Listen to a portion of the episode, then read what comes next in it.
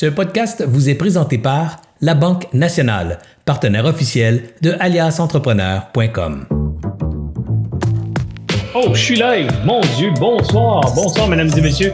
Serge Beauchemin ici de chez Alias Entrepreneur. Vous m'avez pris la main sur la manette de ma caméra pour ajuster la luminosité. Je trouvais que j'étais un peu sombre. Alors, je suis allé euh, tourner euh, le facteur d'ISO pour augmenter la sensibilité du capteur et du coup apparaître plus lumineux à votre écran. Et ceux qui m'écoutent en podcast, ben, je suis juste plus lumineux dans votre imagination.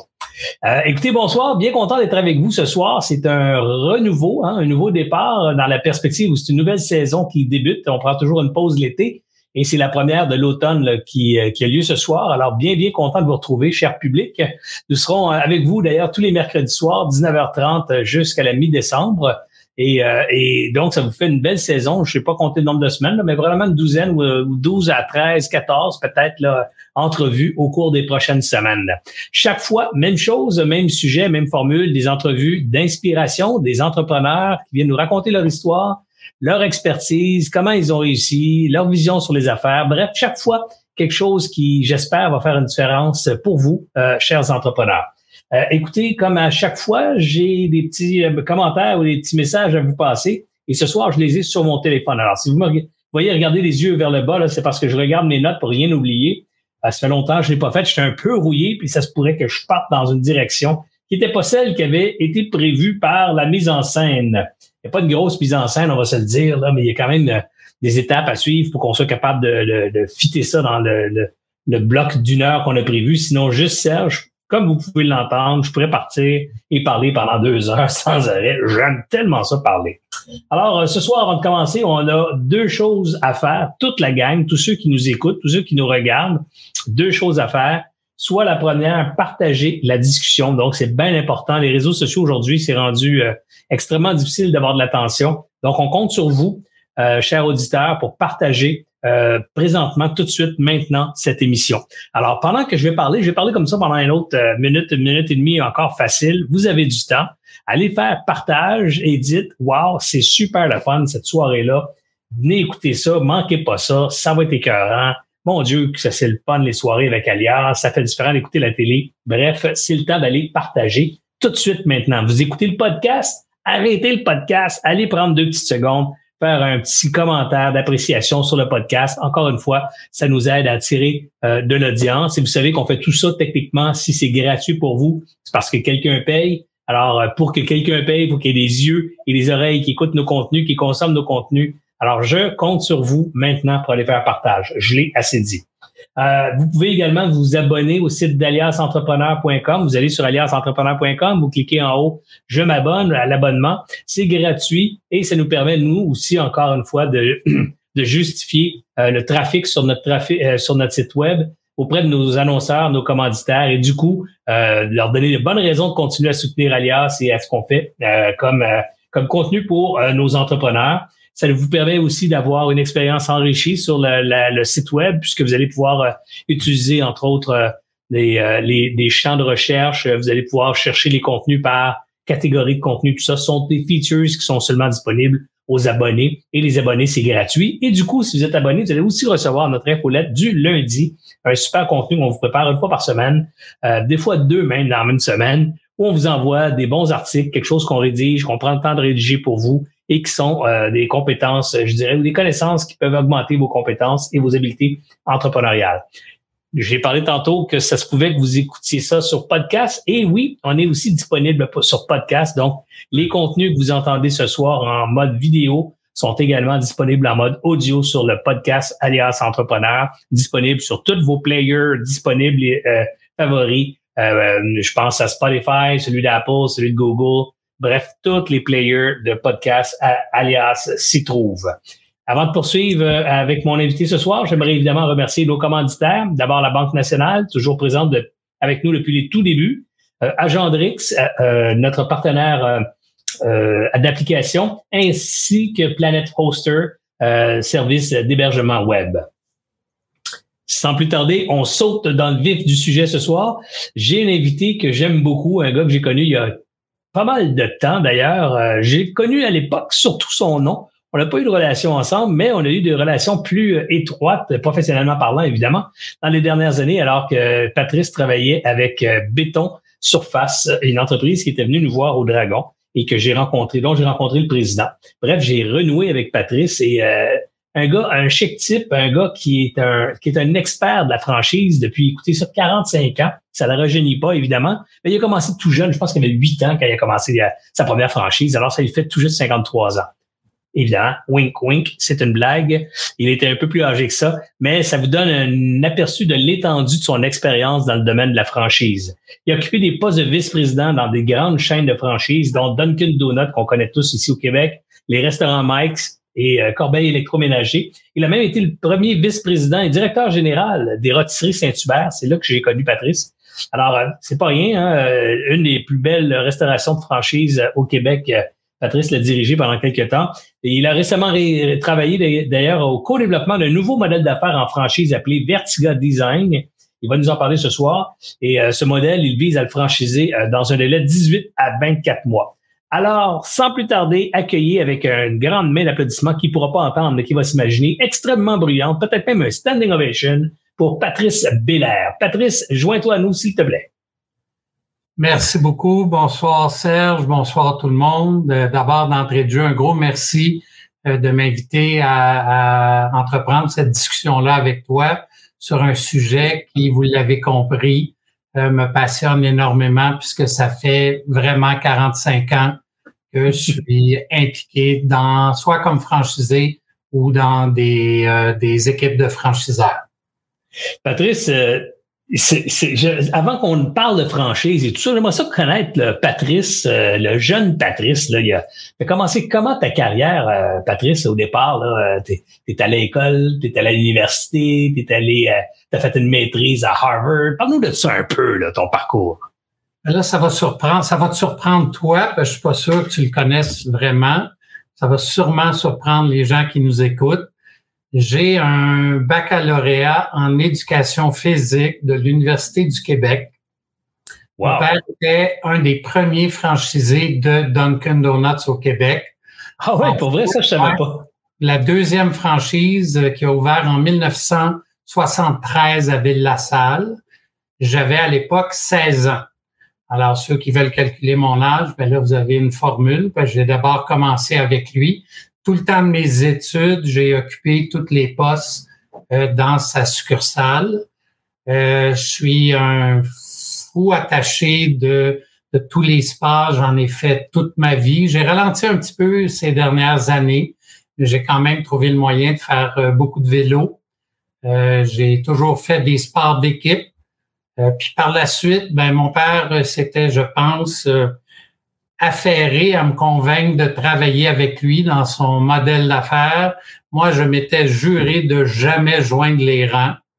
Alors évidemment, j'ai perdu mon pari et j'ai accepté son invitation et j'ai eu la carrière que j'ai connue, dont on n'a pas parlé, mais j'ai travaillé au niveau international avec Dunkin' Donuts. C'est donc moi qui ai développé l'Asie, l'Europe de l'Est, l'Europe, l'Amérique du Sud, le Mexique, l'Amérique centrale, le Mexique, et j'ai travaillé au Québec et au Canada. Wow, c'est quand même tout un tout un, périple ça à travers la planète pour Dunkin' Donuts. Dis-moi, ça ne devait pas être facile pour euh, la vie familiale ou la, la, vie familiale du jeune Patrice de l'époque? Ben, j'étais à l'époque célibataire, mais c'est drôle que tu me poses la question. J'ai rencontré la femme qui allait devenir mon épouse au Mexique je travaillais à Cancun euh, et euh, elle est venue vivre avec moi à Boston. Et ma vie à ce moment-là, c'était trois jours à la maison, cinq à six semaines sur la route. Alors, à mon deuxième voyage, j'ai vite compris que j'allais probablement me retrouver dans le livre Record Book, euh, Guinness Record Book, pour le mariage le plus court jamais enregistré. j'ai donc demandé un poste plus sédentaire et j'ai aussi eu la chance d'être le directeur général des opérations et de la distribution de Dunkin' Donuts et Baskin Robbins pour les Royaumes-Unis. On s'est donc installé, Adriana et moi, à euh, Oxford, en Angleterre, et on y a habité cinq ans. Wow, wow, quelle expérience incroyable. C'est tellement enrichissant, Patrice, d'avoir euh, avoir un contact intime avec les populations locales. Parce que moi, j'ai fait pas mal le tour de la, la, boule, là, mais, mais je suis allé en touriste. Fait que je suis allé trois semaines ici, deux semaines là, trois semaines là. On n'a jamais ce, ce sentiment de, de se mêler à la population locale, mais vivre pendant quelques années, dans certains cas, ça doit être incroyable, incroyablement enrichissant du point de vue culturel. Oui, puis aussi, ça force à à changer nos façons de faire parce que tu l'auras deviné. Quand tu arrives, j'ai eu un mandat, par exemple, en Hongrie, à Budapest. Euh, personne, j'avais une traductrice. Je parlais en anglais, ce qui est pas ma langue maternelle. Elle traduisait en hongrois. J'avais aucune idée de ce qu'elle avait compris, de ce que j'avais dit, qui déjà probablement était pas clair parce que c'était pas ma langue maternelle. Alors, j'ai dû développer des façons de valider l'apprentissage et malheureusement, ben moi, j'avais les mêmes périodes de temps pour arriver à livrer ce qu'on avait à livrer. Donc, c'est très, très, euh, c'est des gros défis, mais en même temps, c'est tellement enrichissant. Là, tu l'as bien compris. Euh, j'ai adoré mon expérience dans ces pays-là. Patrice, toi qui as vécu la franchise dans un mode international, euh, multiculturel et tout ça, en 2021, As-tu l'impression que la franchise a évolué? Est-ce que la franchise, le modèle de franchise, c'est la même affaire aujourd'hui que c'était il y a 40 ans? Est-ce que ça, est-ce que ça a changé, ça? Euh, là, ça va être difficile pour moi de donner une réponse courte. Je vais essayer de la faire la plus concise possible. Euh, dans mon livre à moi, oui, ça a changé, ça a évolué, mais pas assez. Euh, quand je dis pas assez, c'est que euh, malheureusement, ses assises légales, sa structure, son essence doit rester la même. Pourquoi? Parce que c'est un modèle d'affaires qui envoie comme message très clair aux consommateurs qui peuvent s'attendre, pas avoir trop de surprises, ils peuvent s'attendre à une offre de service ou un produit avec de la constance, euh, ils peuvent sans surprise. Donc, ce que ça fait, ça, ça oblige de structurer, de systématiser, de documenter ton intelligence d'affaires de manière à pouvoir la transmettre rapidement à tes partenaires franchisés pour qu'eux ensuite puissent faire vivre l'expérience du modèle d'affaires aux clients de manière homogène et similaire. L'autre aspect qui est bien important, c'est l'aspect légal de la chose. Légalement, euh, on demande, il y a un frais de franchise. Donc, ce que tu vends finalement, c'est une expertise, une intelligence d'affaires et aux yeux de la loi, ben, tu dois agir en bon père de famille et tu es le grand, le franchiseur et le grand imputable et responsable de ce qui va se passer après. Donc, je ramène ça à ta question de l'évolution de la franchise. Jadis, la franchise était vraiment dessinée pour euh, offrir des opportunités à des gens qui aimaient bien se faire dire quoi faire, quand le faire, comment le faire, sans trop questionner, sans trop avoir d'idées pour améliorer les processus d'affaires opérationnels ou financiers. Moi, je pense que ce modèle-là doit disparaître parce qu'il est trop restrictif. Les bases, toutefois, vont rester les mêmes. Donc, l'imputabilité reste au franchiseur, le pouvoir de décision, il reste au franchiseur. Alors, comment est-ce qu'on peut modifier ce modèle d'affaires-là? Et c'est de ça que j'aimerais parler avec toi ce soir et le partager avec tout le monde. C'est vraiment en, en attirant des gens de talent, de talent, des entrepreneurs et en mettant au service du modèle d'affaires leur talent. Comment on fait ça? En créant des comités où ils vont pouvoir influencer vraiment les décisions stratégiques du franchiseur. Ça peut aller jusqu'à leur donner des droits de vote. Donc, il y a des comités qui peuvent être formés dans les décisions marketing, les RH, la recherche et le développement. Et pour moi, c'est ça qui va vraiment définir la franchise moderne et qui va faire ensemble qu'elle va retrouver euh, des lettres de noblesse qu'elle a un petit peu perdu parce qu'il y a des gens euh, qui euh, aujourd'hui l'aperçoivent, surtout des entrepreneurs, pas toujours euh, aussi reluisantes qu'elle devrait l'être. En fait, pour qu'on se comprenne bien, puis corrige-moi si j'ai tort, là, mais il faut bien comprendre que dans le, mot franchise, le concept de franchise, il y a des éléments de base qu'on retrouve dans toutes les entreprises. D'abord, tu as, utilisé le mot franchiseur, donc c'est quelqu'un qui, détient une recette. Euh, cette recette, c'est, c'est peut-être le nom, c'est peut-être le, nom et la décoration d'un restaurant, une façon de faire, de la bouffe euh, ou un produit ou un service. Bref, une façon de, de, il détient une façon de livrer un produit ou un service. Et ça, c'est ça qu'il vend finalement. Il vend une licence d'exploitation de cette façon-là à quelqu'un qu'on appelle un franchisé. Donc, un entrepreneur qui décide de, de prendre de son capital ou d'en emprunter et d'acheter donc cette franchise-là, cette licence euh, d'utilisation de la recette. Hein. Donc, une recette de gâteau, j'achète le droit de faire la recette, de répéter la recette. Maintenant, le gâteau, la recette m'appartient pas, j'ai juste le droit de l'utiliser. Ça, c'est faut qu'on se rappelle de ça comme franchisé d'une part. Puis deuxièmement, la recette, ça vient pas que les ingrédients, c'est juste la recette. Donc, il faut que je finance l'achat de mes ingrédients. Dans un cas de restaurant, il faut que je finance l'achat du restaurant euh, et ou la, location, l'achat d'équipements, patati et patata. Bref, c'est une recette que le franchiseur me vend. Il me vend le droit d'utilisation de cette recette-là. Il vend souvent en trois folds ou en trois, euh, en trois étapes. Un, un premier montant pour avoir le droit d'acheter la recette. Le deuxième est une royauté annuelle euh, sur la, de cette recette-là. Donc, c'est-à-dire en fonction, généralement en fonction des revenus que la recette va me permettre de générer, je vais en donner une partie au franchiseur. Et troisièmement, c'est souvent évidemment des setup fees qui sont peut-être des fois intégrés avec la première partie, c'est-à-dire des, des frais pour partir la machine, pour qu'ils viennent me former, qu'ils viennent euh, donner un transfert de connaissances et de compétences pour pouvoir, moi, commencer à rouler ma business. Est-ce que j'ai bien décrit le modèle de franchise sans rentrer dans la technicalité légale? Est-ce que c'est assez clair ou est-ce qu'il y a d'autres choses à rajouter? Oui, ben en fait, oui, tu l'as très bien décrit. Euh, sauf que je dois dire que ta description est beaucoup plus euh, près du franchiseur traditionnel que du moderne.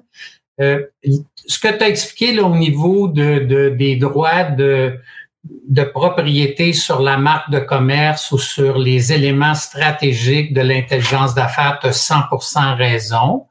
Mais le franchisé acquiert quand même des droits sur, euh, par exemple, euh, des droits d'exercice du modèle d'affaires dans un territoire délimité ce territoire-là, il achète ce pouvoir de l'exploiter, puis il est le seul à pouvoir le faire. Et s'il respecte sa convention de franchise et qu'il a du succès à le faire, il peut vendre son modèle d'affaires en autant que le franchiseur accepte le nouveau franchisé. Donc, il y a quand même euh, euh, un achat qui se fait, puis il y a quand même une valeur qui est rattachée à l'investissement du franchisé. C'est d'ailleurs quelque chose de très important à valider avec le franchiseur parce que c'est pas toujours le cas.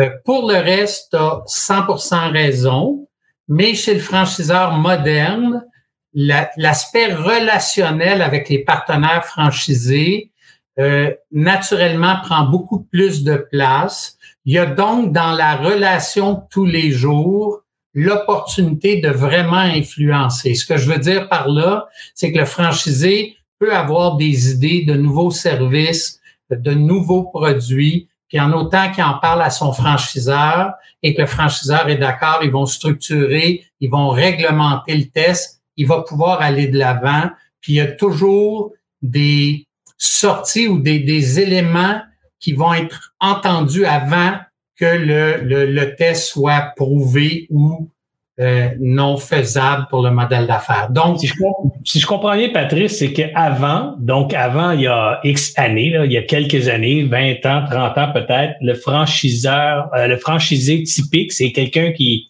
cherchait à appliquer une recette éprouvée sans trop poser de questions, cherchait la sécurité d'une recette gagnante il mettait de l'argent là-dedans, il mettait son temps là-dedans, puis évidemment, il bâtissait une entreprise qui pouvait revendre par la suite, prendre sa retraite. Ça, c'était le franchisé normal, le processus normal de la chose.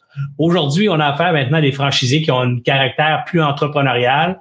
Ils veulent acheter une recette, mais ils veulent pas avoir une recette puis qu'on leur dise tout quoi faire, comment faire, sans que tu poses une question. En fait, ils veulent aussi avoir le droit de questionner le développement des futures recettes peut-être même participer au développement des futures recettes, participer à la création de la culture organisationnelle, des, des, politiques d'embauche, des politiques de, de, de, travail. Bref, ce que, ce que tu es en train de me dire, c'est que maintenant, le franchiseur fait valoir davantage son rôle décisionnel ou son poids décisionnel dans l'ensemble des décisions que le franchisé, euh, le franchiseur pourrait prendre pour l'avenir de l'organisation. Tout à fait, euh, Serge. Puis je rajouterais à ton propos, euh, le franchiseur moderne, tantôt je disais, il veut mettre le talent de ses franchisés au service du modèle d'affaires.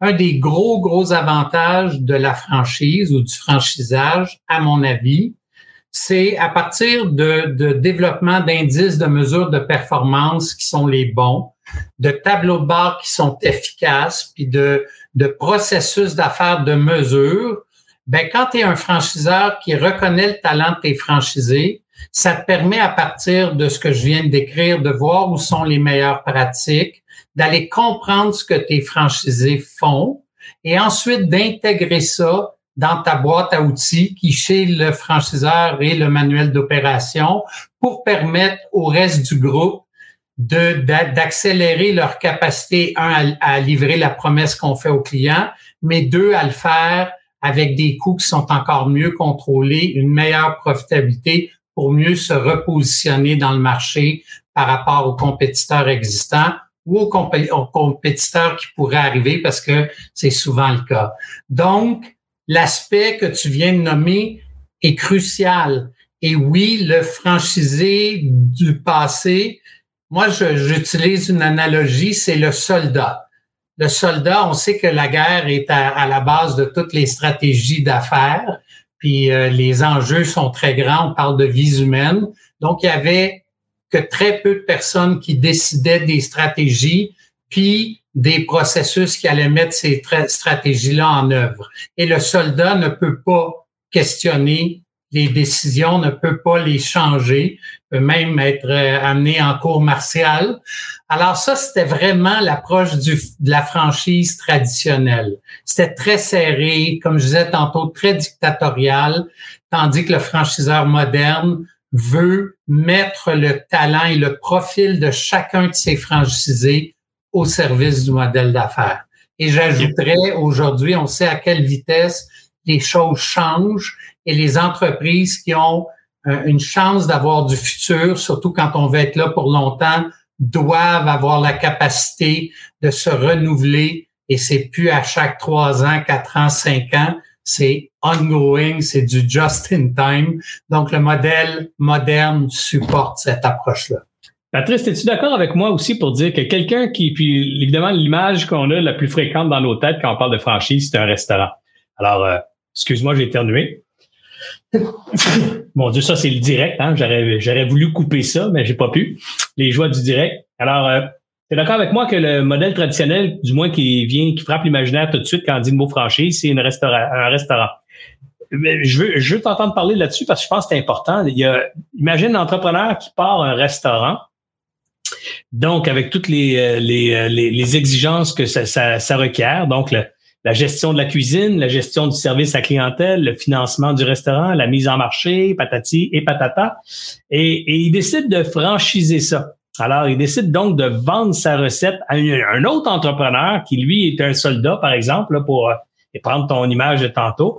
Alors, il en vend une première recette, il en vend une deuxième, il en vend une troisième, tu es d'accord avec moi que maintenant, le restaurateur est en train de perdre sa nature de restaurateur, est en train de devenir un opérateur d'un nouveau type de business qui s'appelle le franchiseur.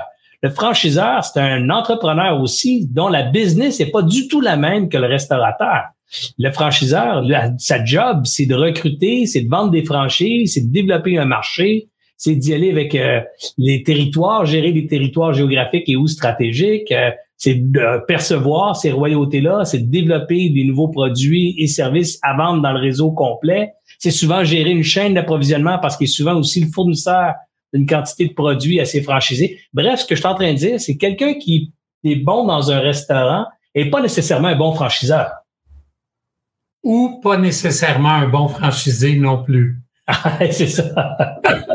Alors, tu as tout à fait raison. Puis, euh, j'en ai fait beaucoup de restauration. Je te dirais que la marge de manœuvre pour l'approche plus moderne, elle est plus mince. Toutefois, je recule en 2002. Maintenant, je peux en parler parce que c'est plus une entreprise privée, c'est, ça a été vendu. Quand j'étais à la charge des rôtisseries Saint-Hubert, on avait euh, un investissement de marketing de l'ordre de 3 euh, j'ai eu la très bonne idée avec mon le vice-président de, de, du marketing à l'époque, Jean-Claude Hardy, d'essayer de convaincre nos franchisés dans une chaîne qui avait déjà excessivement de succès d'investir un 2% supplémentaire.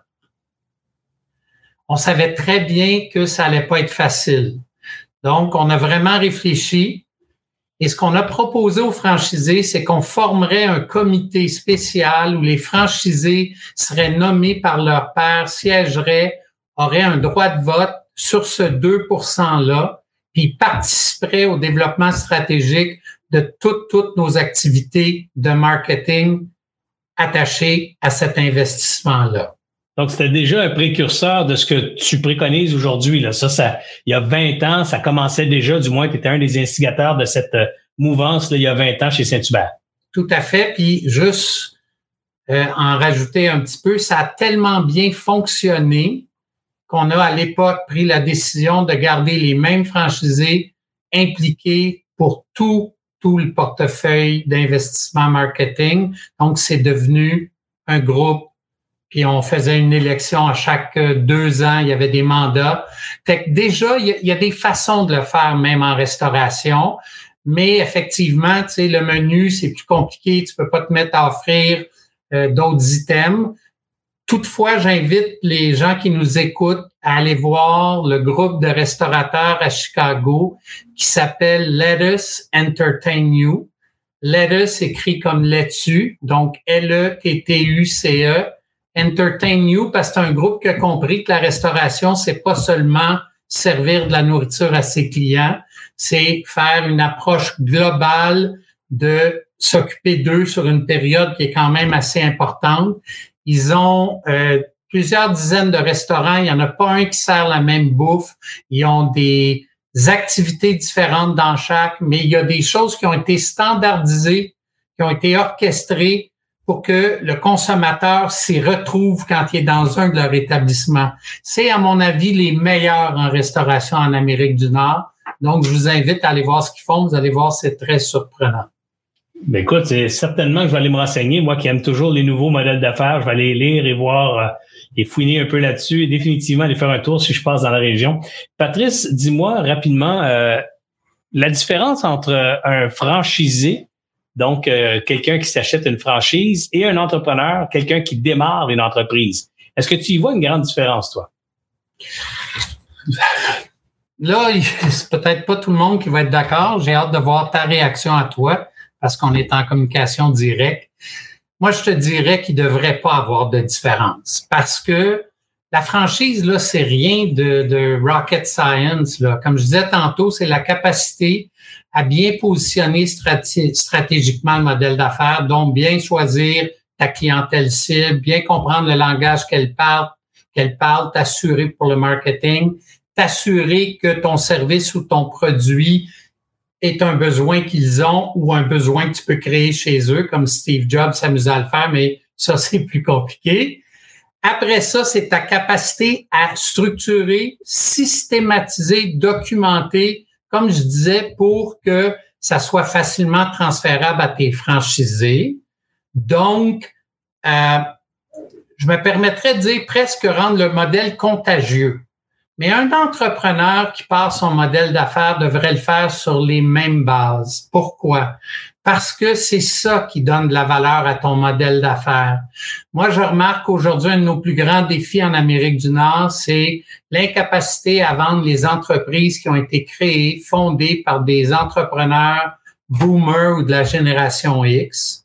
la raison pourquoi ils se vendent pas, ben, à mon avis, il y en a deux le langage que parlent ces gens-là en affaires, puis le langage que la génération Y et les milléniums parlent n'est pas le même. Il n'y a personne pour traduire. Mais surtout, l'intelligence d'affaires dans ces entreprises-là, elle réside dans quelques têtes. Ça peut aller jusqu'à trois têtes. D'ailleurs, quand il y a une transaction qui se fait, on demande toujours aux propriétaires de rester pendant deux ans et demi, trois ans, ce qui les tente pas vraiment parce qu'ils sont déjà prêts à partir, parce qu'on comprend pas ce qu'ils font. Donc, si les entrepreneurs prenaient le temps de structurer leur modèle d'affaires comme on le fait dans la franchise, un, ils pourraient ensuite le franchiser, mais deux, même s'ils le gardaient à ce niveau-là, il serait plus facile à vendre puis il y aurait plus de valeur aux yeux de l'acheteur. Ben écoute, c'est, c'est des éléments intéressants. C'est clair que je suis pour la vertu moi aussi, puis qu'effectivement, euh, une entreprise dont les processus sont bien documentés, bien normalisés, plus facile à transférer à quelqu'un. Du coup, c'est peut-être plus facile de les convaincre que tu n'as pas besoin d'être là pendant trois ans. Euh, mais effectivement, c'est un, tout un défi pour un entrepreneur euh, qui démarre une entreprise que, que celle de, de, de développer le concept d'une part, hein, de, de mettre en marché quelque chose qui n'existait pas, concept qui n'existait pas, puis ensuite de le documenter. Les deux en même temps, c'est souvent pas très simple. Et moi, je pense que le franchisé, c'est aussi un entrepreneur, mais c'est l'entrepreneur qui a choisi euh, moins de risques, une voie moins risquée dans la perspective où il achète euh, une façon de faire, euh, un nom, euh, une équipe, un groupe. évidemment, c'est le premier franchisé. C'est pas vrai ce que je viens de dire. Mais si tu achètes la franchise numéro 124 dans un, dans un concept de franchise, ben là, tu en as 123 avant toi qui ont, qui ont fait l'épreuve, qui ont démontré que la recette fonctionnait. Peut-être pas les 123, mais j'espère au moins une centaine des 123 ont du succès avec tu peux leur parler, tu peux aller voir, c'est trois ans, cinq ans, qui ont, qui ont sont sept ans, qui sont propriétaires de la franchise. Alors, ces aspects-là viennent diminuer la perception de risque pour l'entrepreneur qui veut se lancer en affaires. La franchise, c'est définitivement une option euh, à regarder ou à envisager, euh, surtout si c'est quelque chose qui vous attire déjà. Et à cet égard, je pense a probablement plein de questions là, qui, qui vont venir si on s'en va dans cette tangente-là, mais, mais j'en ai une qui, que j'ai envie de te poser tout de suite. Là, mais comment on fait pour savoir qu'on est en face d'une bonne option, d'une bonne opportunité de franchise versus être le dindon de la face de quelqu'un qui dit j'ai une recette, je la pars à franchise et ultimement, c'est mes franchisés qui vont prendre le risque de mon affaire parce que j'ai jamais prouvé moi-même que ça marchait. Parce qu'on va se le dire, Patrice, il y en a qui font ça. Il y en a qui partent des franchises et qui ont jamais, qui ont jamais eu de clients. Là. Ils, ils partent, ils ont eu, ou ils l'ont fait après six mois, ils n'ont pas de succès encore, ils ils font pas d'argent avec, euh, ils n'ont pas réussi à prouver le modèle, puis ils vendent des franchises tout de suite à d'autres mondes en se disant qu'on va être 15-20 à faire la même affaire en même temps. Là, j'aurais euh, réussi à prouver la patente, mais ce risque-là, euh, c'est les entrepreneurs franchisés qui le prennent, c'est pas nécessairement le franchiseur dans un modèle de même. Écoute, ton propos est ultra juste, comme à l'habitude, je devrais dire il y a quand même des choses qui sont en train de se passer par rapport à la franchise. Je me permettrais d'abord et avant tout de nommer euh, la, la, la, les, les, la situation légale en Ontario. D'ailleurs, le Québec est pas loin derrière. On est les deux provinces euh, où les franchisés sont les mieux protégés par rapport aux franchiseurs que tu viens de décrire, qui euh, n'est pas nécessairement un bon franchiseur. En Ontario, donc, il y a euh, ce qu'on appelle the Wishart Act legislation. Le ministre, c'était le ministre Wishart, euh, euh, clairement. Donc ça, c'est une approche qui force les franchiseurs à divulguer toute, toute l'information de leur modèle d'affaires avant même que le franchisé qui s'intéresse au modèle ne leur parle. Ça dure deux semaines c'est ce qu'ils appelle le Full Disclosure Documentation. C'est des documents qui vont avoir entre 150 puis 200 pages où tu dois divulguer plein, plein de choses. Entre autres, le nom, les numéros de téléphone de tes franchisés. Quand tu poses la question, l'aspect relationnel pour moi, comme quand on, on cherche un employé, devient de plus en plus important. Donc, si vous êtes un entrepreneur qui envisagez de faire affaire avec un franchiseur. Euh, ce que tu as dit était vrai, là, je fais une parenthèse. C'est vrai que les risques sont moins grands, mais en même temps, la, la chose la plus importante, c'est que la pénétration puis l'accessibilité au succès est accélérée. Donc, le retour sur l'investissement est souvent plus intéressant parce que il y a le pouvoir d'achat qui est centralisé, tu as les activités marketing qui sont centralisées, puis tu as tout le savoir-faire qui est partagé. Fait que même chez un jeune franchiseur, si le développement se fait bien, ces avantages-là se font sentir rapidement. Donc, je recommande que vous preniez le temps, un, de voir à qui vous avez affaire. Il y a des questions, là, je pourrais, s'il y a des gens qui veulent aller plus loin, je pourrais vous éclairer, mais moi, je poserais d'emblée comme question à un franchiseur, euh, c'est quoi votre structure? Comment, qu'est-ce que vous attendez de vos, franchisés? Avez-vous en place une structure de réunion qui implique vos franchisés? Comment prenez-vous vos décisions? Est-ce que je peux parler à certains de vos franchisés? Si le franchiseur dit non, vous parlez pas à personne, vous leur parlerez quand vous êtes un franchisé, drapeau rouge. Euh, je vous je au, au film de Forrest Gump. run, Forrest, run, Forrest, run. si le franchiseur te dit oui, je vais te donner quelques noms, mais t'appelles ceux-là, il y a un drapeau orange, il faut être prudent. Si le franchiseur vous dit je vais te donner le nom de tous mes franchisés et le numéro de tous mes franchisés, et je te recommande fortement de les appeler, le drapeau est vert. Si le franchiseur dit, tu dois amener la convention de franchise à, un avocat de ton choix pour être sûr que tu comprends ce que tu signes, le drapeau est vert. Fait que valider, avez-vous affaire à un franchiseur traditionnel, moderne? Êtes-vous un soldat? Vous êtes un entrepreneur qui vous voulez faire une différence puis qui s'intéressez vraiment aux aspects stratégiques du modèle d'affaires et c'est des discussions, puis prenez votre temps. Faites-vous une liste de vos pour, vos contre et aussi les non négociables. Les gens, souvent, là, quand ils s'intéressent à aller vers la franchise, ils pensent à McDonald's, à Subway, mais ils n'ont jamais réfléchi sur le fait qu'ils veulent équilibrer leur vie familiale et leur entreprise. Ben, c'est pas les bons choix, la restauration, parce que c'est des formes d'esclavage, c'est pas mal intense, c'est pas les cinq premières années c'est les 20 premières années. C'est très difficile de s'en sortir. Est-ce que ça répond à ta question? Oui, oui, tout à fait. Puis euh, on pourrait jaser longtemps justement de la franchise dans le domaine de la restauration parce que moi, j'ai toujours dit, euh, si c'était pour partir un restaurant, c'est, c'est tout un mandat parce que même si tu as bien du succès, généralement, c'est sept jours sur sept euh, et ça va être le reste de ta vie. Euh, faut que tu sois présent, faut que tu sois présent pour bâtir les relations avec ta clientèle, avec tes employés, Bref, c'est extrêmement exigeant. Quand est-ce que tu fais de l'argent en restauration? C'est quand tu en ouvres un deuxième, un troisième, un huitième, un neuvième. Et là, tu n'es plus dans ton restaurant, tu es dans neuf restaurants, tu as des gérants dans chacun de tes restaurants. Et là, c'est une autre game. C'est pas la même business que d'avoir un restaurant que d'en avoir huit, neuf. Fait que c'est la même chose aussi si tu décides de les franchiser. Ben, tu peux, à mon avis, pas avoir de succès ben, ben, à moins d'être chanceux un peu en franchisage, si le terme existe. Euh, quand tu as un restaurant puis tu décides de vendre des recettes de ton restaurant, c'est-à-dire franchiser le restaurant, alors même que tu n'as pas eu vraiment de succès encore, tu as juste une année d'opération dans l'année, puis let's go, tu pars puis tu vends des restaurants de burgers que tu te mets à vendre des franchises à gauche pas à droite. Euh, comme je disais tantôt, c'est une autre business. Là, tu deviens, ça devient une business de franchiseur. Fait que tantôt, j'avais le restaurateur unique. Ensuite, j'ai le restaurateur avec 10 restaurants à Superman Game.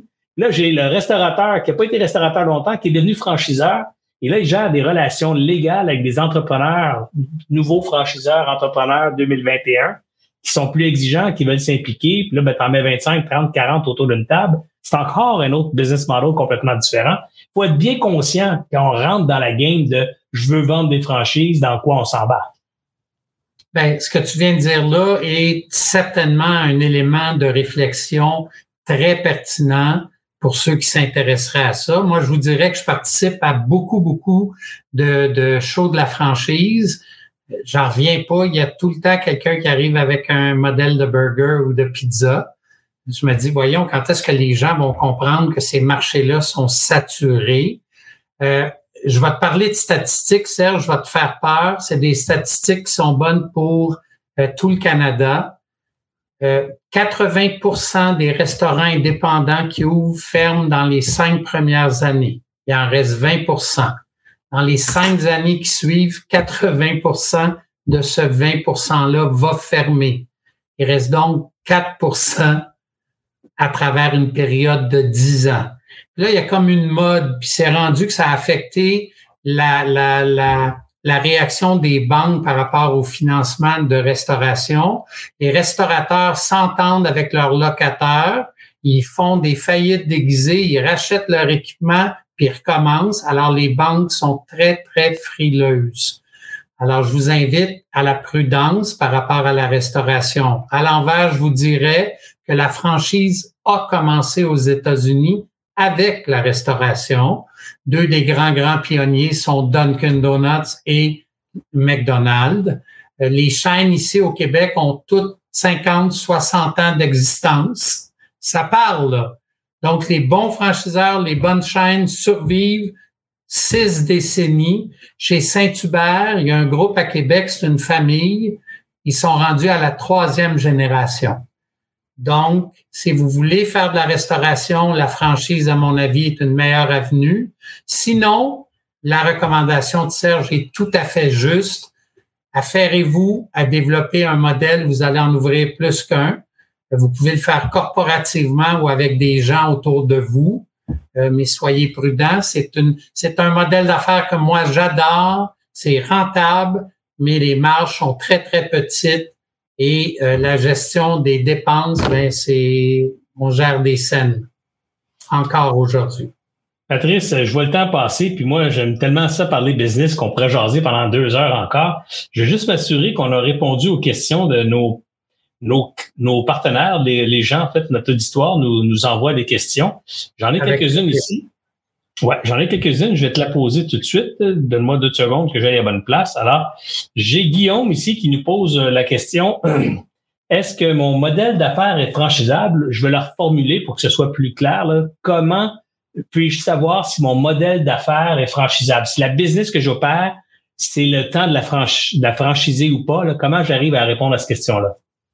Alors, bonsoir Guillaume. Euh, encore une fois, je ne veux pas prendre trop de temps, mais ça, c'est une question qui demanderait beaucoup, beaucoup de réflexion. Pour moi, tous les modèles d'affaires sont franchisables. L'important, c'est pas tellement de savoir si c'est franchisable ou pas, mais de faire sûr que toutes les étapes qui sont nécessaires à un modèle de franchise sain soient franchies. D'ailleurs, je vais ramener euh, le fondateur de Béton Surface, Nicolas Desjardins. Je vais faire une intervention très courte. Moi, j'ai été impliqué comme conseiller quand il a lancé le modèle d'affaires. Il m'a expliqué sa vision, son intention. On a fait des projections financières et Nicolas m'a dit, je vais les valider. J'ai quelqu'un avec qui je travaille, on est très habile. on avait pris pour acquis que faire un plancher de garage moyen, ça se ferait à deux hommes, ou un homme, une femme ou deux femmes, en neuf heures de travail, une journée. Alors, je rappelle Nicolas quatre mois plus tard, je lui dis, puis comment ça va? Il dit, ça va pas pantoute, on n'arrive pas à le faire. Et d'ailleurs, je fais une parenthèse avec Serge. Serge était le dragon qui a dit à Nicolas qu'il était beaucoup trop tôt dans son intention de franchisage quand il l'a rencontré au Dragon. Et le propos de Serge était très juste. Mais malgré le fait qu'il y avait apparence qu'il soit trop tôt, on a très, tellement bien travaillé le modèle d'affaires avec peu d'expertise que c'est un modèle qui a énormément de succès aujourd'hui. Et Serge en est le témoin parce que il est venu comme conférencier avec nos franchisés à une de nos conventions. C'est d'ailleurs là qu'on a vraiment lier les liens, euh, lui et moi, dont il vous parlait. Donc, tous les modèles d'affaires sont franchisables. La situation idéale, c'est un modèle d'affaires qui a du succès, qui est bien positionné dans le marché. Puis après, il y a plein d'éléments stratégiques. Est-ce que le marché est saturé, puis il y a plein de compétition, puis il n'y a pas d'éléments de différenciation qui vont l'écarter de cette compétition-là? Ça, ça pourrait être un frein. Est-ce qu'il est rentable? Est-ce qu'une fois qu'on rajoute les royautés, les frais de la franchise, il est encore rentable? Et l'équation doit se faire à l'envers. On commence par le franchisé, on s'assure que ça a du sens, on va au franchiseur. Ben non, on fait l'aspect stratégique, on commence par les projections du franchisé et on termine avec le franchiseur. Donc, tout est, important, mais c'est pas simple.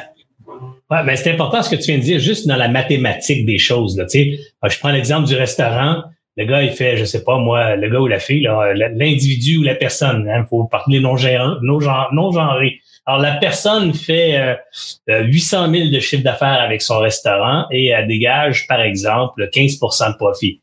Donc 15% de 800 000, c'est 120 000. Alors elle dégage 120 000 de profit. Et elle dit, alright, je vais vendre des franchises, donc je vais répliquer la même affaire. Idéalement, mon franchisé va faire lui aussi 800 000 de chiffre d'affaires et 120 000 de profit. Mais dans une formule comme ça, le franchiseur euh, a oublié de dire ou de calculer dans son affaire que son franchisé devra lui remettre une partie de ses profits, généralement un pourcentage du 800 000. Donc, prenons par exemple que ce serait 5% du 800 000 qu'il doit remettre au franchiseur pour avoir le droit d'exploiter son entreprise. Alors, le 800 000 à 5% c'est 40 000. Donc, il fait plus maintenant 120 000, il fait donc 80 000. Et 80 000 sur 800 000, c'est moins excitant que 120 000 sur 800 000. Et là, après ça, on peut rajouter d'autres types de frais qui pourraient y avoir à inclure dans la formule du franchisé qui ferait que le franchiseur pourrait croire, ben, le franchiseur aurait pu croire que son modèle, c'était de répliquer 100% sa structure de coût, alors que tu l'as bien dit, Patrice, quand tu répliques le modèle du franchiseur qui détient sa première euh, corporation, sa première entreprise, puis là, il veut la, faire un copie-coller, mais le coller sera jamais pareil parce que dans le coller, il y aura définitivement des, frais supplémentaires à payer pour la royauté, peut-être même des frais de, je dirais, de, de ré, euh, revamper, là, de, de, redécoration du restaurant tous les trois ans ou cinq ans, euh, qui vont être imposés par le franchiseur. Donc, il faut, il faut, il faut escompter ça dans, dans, le, dans le prix du, du franchisé. Bref, c'est un peu plus complexe que simplement dire mon restaurant, j'ai le formule, je la répète, puis c'est copier-coller, quelqu'un va faire le même argent que moi. C'est plus compliqué que ça. Il faut, il faut modéliser son affaire attentivement. Effectivement. Écoute, j'ai une autre question. Euh, donc, j'avais Guillaume tantôt. Je veux juste pas perdre le fil de mes questions. Comme tu le vois, je m'emporte facilement. Euh, J'aime ça. Euh, écoute, il y, a, il y, a, Pierre. Pierre, il dit comment euh, comment savoir si moi, Pierre, que tu ne connais pas, mais comment comment pourrais-je savoir moi si je peux faire un bon franchisé? Ben, la réponse la plus simple à cette question-là, Pierre, c'est euh, réside dans ta capacité à choisir le bon franchiseur et le bon modèle d'affaires. Il y a personne qui peut prétendre être un bon franchisé ou un, mauvais franchisé s'il n'a pas pris le temps de faire une évaluation euh, diligente en profondeur pour bien comprendre dans quoi il s'embarque. Les éléments clés, là, si les valeurs de l'entreprise vous collent pas à la peau, la culture, c'est un non. Si vous n'êtes pas passionné par euh, l'essence du modèle d'affaires, la relation avec le client, l'offre de service, c'est un non.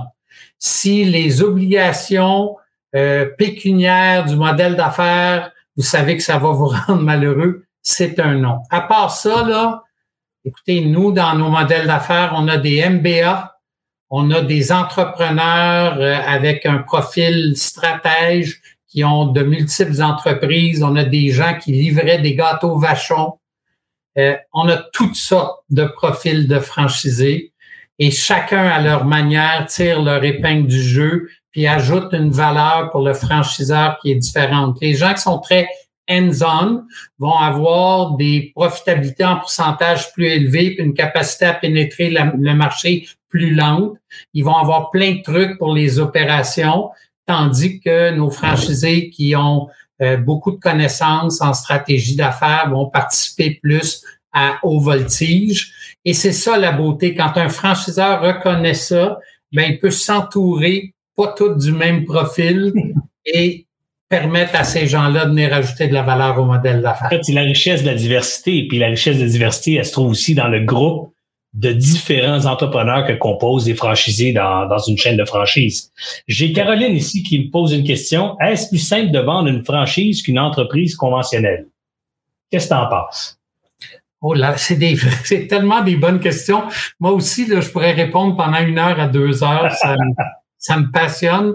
Euh, à mon avis, c'est plus facile pour les raisons que j'ai énumérées tantôt. Si c'est un bon modèle de franchise, surtout s'il y a de l'historique, c'est beaucoup, beaucoup plus facile. D'ailleurs, on ne vend pas un modèle de franchise. Ah. On rencontre des gens pour évaluer quel est leur intérêt, comprendre qui ils sont, ce qu'ils cherchent. Et si on peut faire une association avec qui on est, ce qu'on propose, on va leur donner tout le pouvoir de prendre une décision sans jamais, jamais, ça c'est ma philosophie, sans jamais les engager verbalement, par écrit ou encore moins financièrement. Parce que ça, c'est gage de problème. Et pour le franchisé et surtout pour le franchiseur. Si on pas trop compris le conseil. Répète-moi ça comme faut pour que je comprenne bien. tu me dis, on n'engage jamais ni par écrit, ni verbalement. Non, ben non. Ben, quand je dis jamais, tant et aussi longtemps que la personne nous dit pas de manière sûre, moi, je veux embarquer, je veux faire partie de cette gang-là. OK, OK. Donc, il n'y a pas de pression de fait. Nous, notre rôle, c'est vraiment des informer tant et aussi longtemps qu'ils n'ont pas eu une réponse à toutes leurs questions et qu'ils sont pas en mesure de prendre une décision éclairée. OK, je comprends. Ce que tu veux dire, en fait, c'est que tu mets pas, tu, ne mets pas dans la bouche, non, dans la tête d'un entrepreneur une idée euh, de, de, s'approprier une franchise quand lui en est pas déjà convaincu. Dans le sens, tu donnes tous les éléments pour le convaincre, mais tu le laisses lui se convaincre. Tu ne le convaincs pas à sa place. Exactement. Puis c'est pour moi le même principe en vente. Plein de gens disent que c'est dur de faire de la vente. Moi, je réponds quand un client t'appelle, c'est parce qu'il a l'intention d'acheter quelque chose. Ce qui n'est pas décidé, c'est s'il va le faire avec toi ou avec quelqu'un d'autre. Mais la vente, elle est faite. c'est clair. Tu sais, euh, c'est un vieux, un vieux prof de vente que j'ai connu quand j'étais très jeune qui disait euh, le gars qui rentre dans un magasin de lingerie pour femmes, c'est un client aussi. Parce qu'il rentre là, c'est parce qu'il veut en acheter. Il est juste peut-être pas prêt à l'acheter encore, il est peut-être gêné d'en acheter, c'est peut-être pas exactement ce qu'il veut acheter, mais il rentre pas dans un magasin juste parce qu'il y avait rien à faire cet après-midi-là, puis il dit tiens, je vais aller euh, passer une demi-heure dans un magasin qui m'intéresse pas pantoute.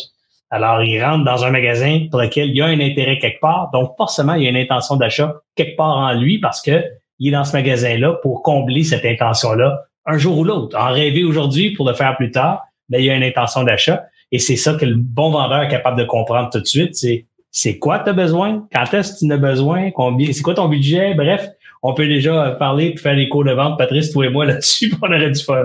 On aurait bien du fun, oui. Écoute, j'ai une dernière question avant de continuer. Euh, on l'a posé celle-là, je vais plutôt aller à l'autre. Euh, petite seconde. Ouais, ça aussi. J'en ai plusieurs, mais on a répondu à pas mal de questions hein, ensemble, Patrice. Alors, euh, je vais être certain que. OK, là, celle-là est bonne. J'ai une bonne idée. Est-ce que c'est franchisable? euh, oui. J'aime ça, cette question-là. J'ai une bonne idée. Est-ce que c'est franchisable? Oui, euh, vraiment, là, pour quelqu'un comme moi qui, euh, qui coach et qui supporte des gens dans la structure de leur modèle de franchise, partir avec une bonne idée, c'est toujours encore plus excitant et intéressant. Ça adresse beaucoup l'aspect que je décrivais tantôt là. Si c'est une bonne idée, ben presque nécessairement, euh, elle va avoir un aspect d'unicité, elle va être, elle va être moins présente dans le marché. Alors oui, c'est franchisable, mais les défis vont être différents parce que souvent les bonnes idées, euh, on le sait, les inventeurs sont aux prises avec ça tout le temps ben, ce qui est important, c'est le timing. Est-ce qu'elle est trop tôt? Est-ce qu'elle est à temps? Puis si elle est trop tôt, est-ce qu'on a des millions à investir pour préparer le marché? Comme Steve Jobs le faisait, puis il était entêté. Il faisait des conférences pour mettre dans la tête des gens les besoins qu'ils reconnaissaient pas encore, puis qui allaient subvenir quand son produit allait être prêt. Alors oui, les bonnes idées sont franchisables. Euh, je, serais même prête à dire euh, que les mauvaises, euh, en autant qu'on ferait tous nos devoirs, on pourrait les regarder aussi, mais sont plus difficiles à franchiser. une mauvaise idée, c'est personnellement, c'est, c'est une recette pour se planter, que tu vas aller vendre une recette se planter. J'espère que si tu fais ça, tu l'affiches clairement. Je vends des recettes pour vous planter et ultimement après, parce que une mauvaise idée, c'est une mauvaise idée, là. Franchir, ben franchir une mauvaise idée. Mais comme tu dis, si tu trouves des gens qui ont le goût de se planter, ça pourrait devenir une, bonne de mauvaise idée. Évidemment, vu comme ça. Hey, euh, Patrice, euh, faisons un peu de mathématiques, là. Ah, juste pour que les gens aient une idée, là. Tu sais, là. S'acheter une franchise, ça, prend combien d'argent? Ça coûte combien? Ça a l'air de combien? Là, sans mettre de nom précisément, mais mettons qu'on va appeler ça la franchise, euh, je sais pas, moi, Pizza 909. OK? fait que là, elle est déjà plus intéressante que celle qui existe. Écoutez. Donc, Pizza 909. Alors. Euh... Ben là, on est, on est dans des modèles qui sont plus chers. La raison étant qu'il y a une place d'affaires. tout ce qui requiert une place d'affaires, qui requiert du, euh, euh, un, voyons, un entrepôt parce qu'on a des, des, des choses à entreposer. Dès qu'il y a des loyers, c'est des modèles qui sont plus chers. Tantôt, tu parlais des royautés. Un bon franchiseur, là, ces royautés, c'est pas un revenu. Ils sont rattachés à des services qu'il va vous donner et ce montant-là, vous devez largement le récupérer. Sinon, vous ferez pas le profit que euh, Serge décrivait tantôt parce que vous aviez 15, vous en enlevez 5, puis 5 en investissement marketing, puis là, on est dans le trou. Alors, euh, pour revenir à la question, euh, puis là, je me suis un peu perdu dans mon propos. Euh, ben, ça dépend, ça dépend beaucoup, Serge, de la nature du modèle d'affaires. Il y a des modèles d'affaires. Moi, je veux juste, en fait, je veux juste vite, vite, là. Quand ah, tu veux des montants. Tu veux des je veux juste comprendre vite, vite la mécanique. Peut-être que Pizza 909, c'est une blague, parce que c'est ben, il y a, y a les frais de franchise. Il y a les frais de franchise. Dunkin. On va y aller avec un Dunkin. Ça n'existe plus à peu près, là. Donc, un, une chaîne de beignes et de café, là, mettons, comment ça marche, combien ça coûte, combien ça peut me coûter, combien ça peut rapporter? Juste que j'ai une idée à peu près, là. Et en fait, que les auditeurs puissent avoir une idée de ce que ça a l'air d'une franchise. On est tous capables de s'imaginer un Tim Horton ou un Dunkin, là. On est tous capables de savoir combien ça pourrait coûter cette affaire-là, combien ça peut rapporter cette affaire-là, comment ça marche? C'est quoi la mathématique? Un, concept de beigne, là, on peut s'attendre à 750 000 à 1 million d'investissement total.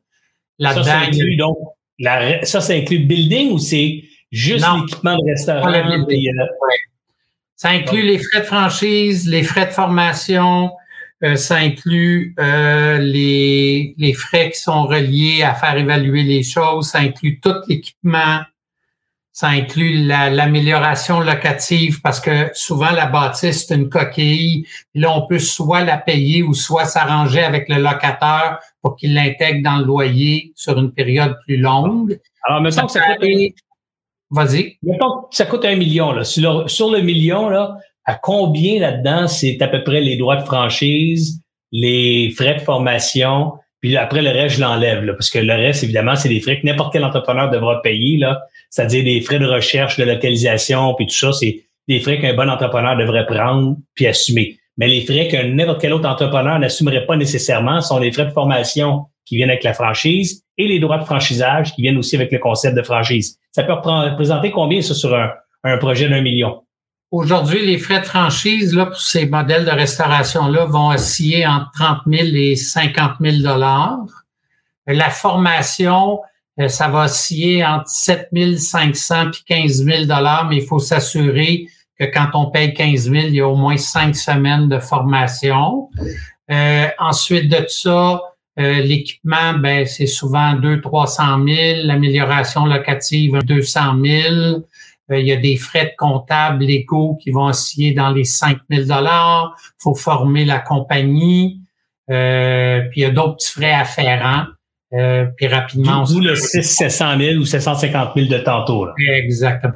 OK. Alors ça, c'est important. Puis après, le deuxième ou les autres frais qu'on va avoir à payer, tu en as parlé tantôt, un frais de marketing, on appelle ça souvent des coop marketing, donc un, un pourcentage du chiffre d'affaires qu'on va donner à la, au franchiseur pour lequel lui va prendre cet argent-là puis il va faire la publicité pour toutes les franchisés. Alors, ce pourcentage-là peut être n'importe où entre quoi? 2, 3, 5, 7?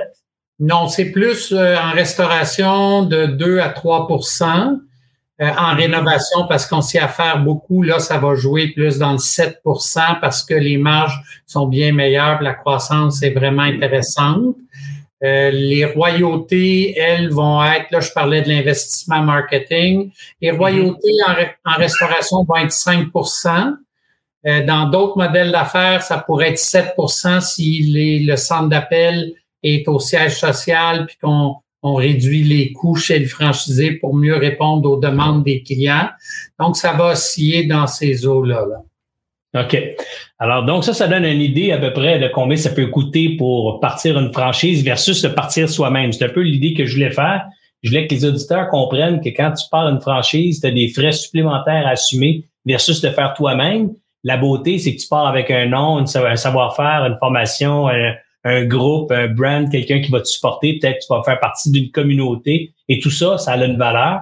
Et dans certains cas, cette valeur-là peut être de 300, de 30 000 à 50 000 pour une petite franchise, mais si on parlait d'une franchise Boston Pizza, ben là, on parle évidemment plusieurs centaines de milliers de dollars pour, pour juste avoir le droit d'avoir le Boston Pizza, donc payer le droit de franchise, à part évidemment tout l'argent que ça prend pour construire le restaurant et euh, l'aménager dans les euh, dans les règles spécifiques de, du Boston Pizza. Alors ça, c'est ça, ça, va aider aussi certaines personnes qui nous écoutent à comprendre c'est quoi la dynamique des chiffres. Le dernier chiffre que je voulais qu'on se parle aussi rapidement, c'est on entend souvent des franchiseurs dire euh, mettons ma chaîne de restaurant chez, chez Sergio, hein? c'est ma chaîne de restaurant c'est chez Sergio, on fait 50 millions de chiffres d'affaires.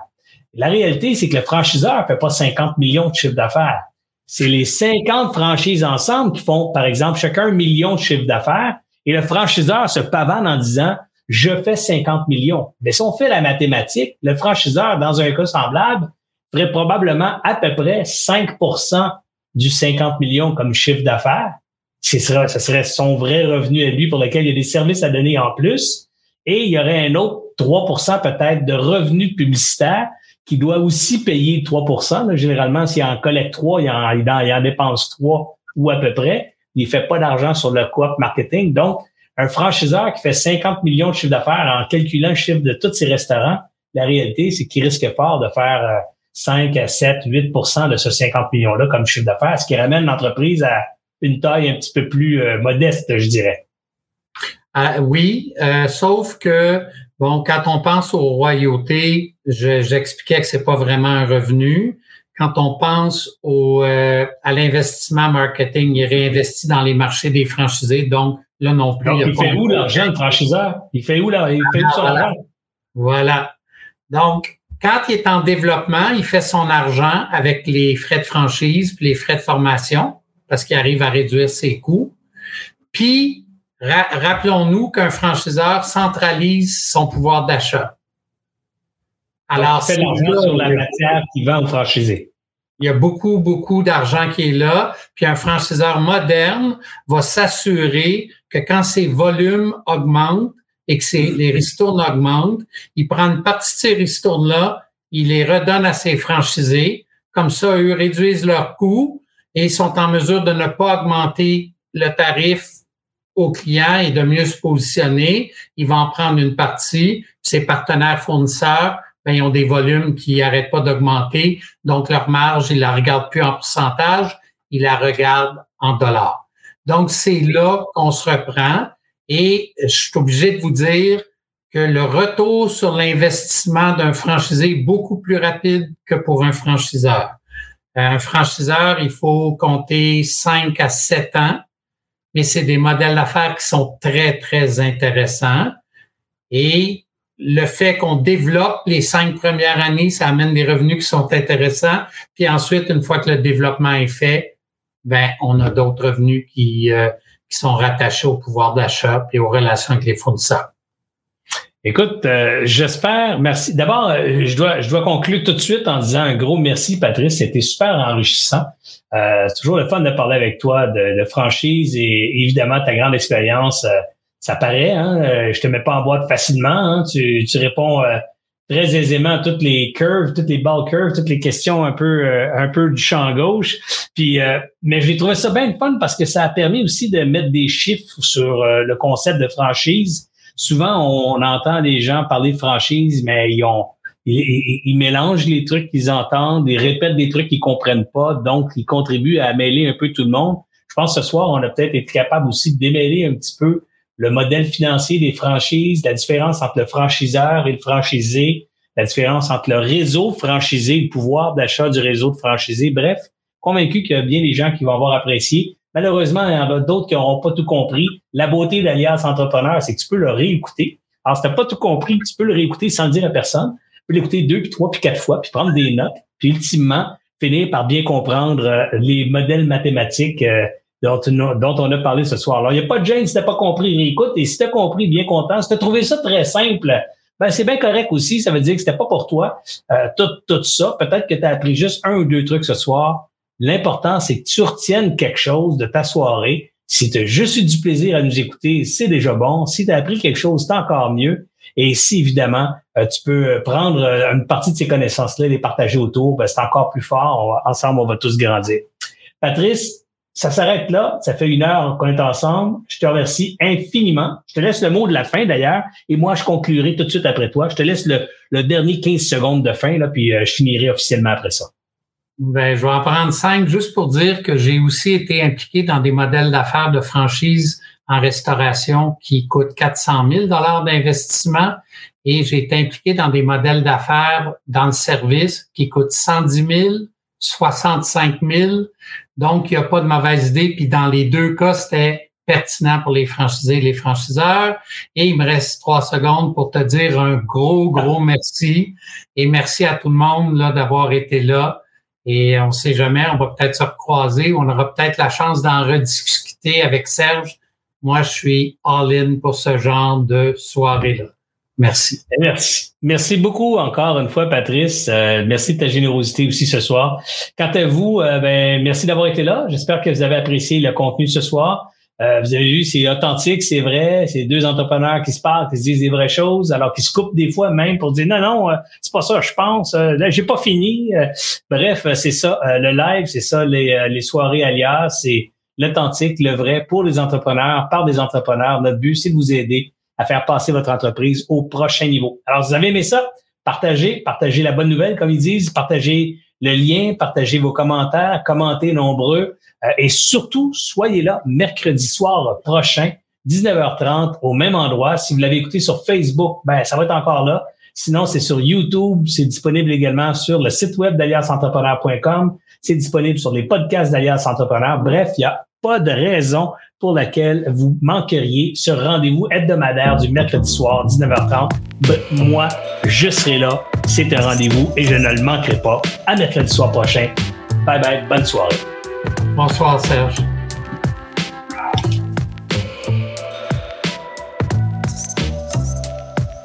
J'espère que vous avez apprécié cette entrevue. Pour d'autres podcasts et encore plus de contenu, suffit de devenir membre sur aliasentrepreneur.com. Je vous remercie d'avoir été là. C'était Serge Beauchemin, alias Entrepreneur.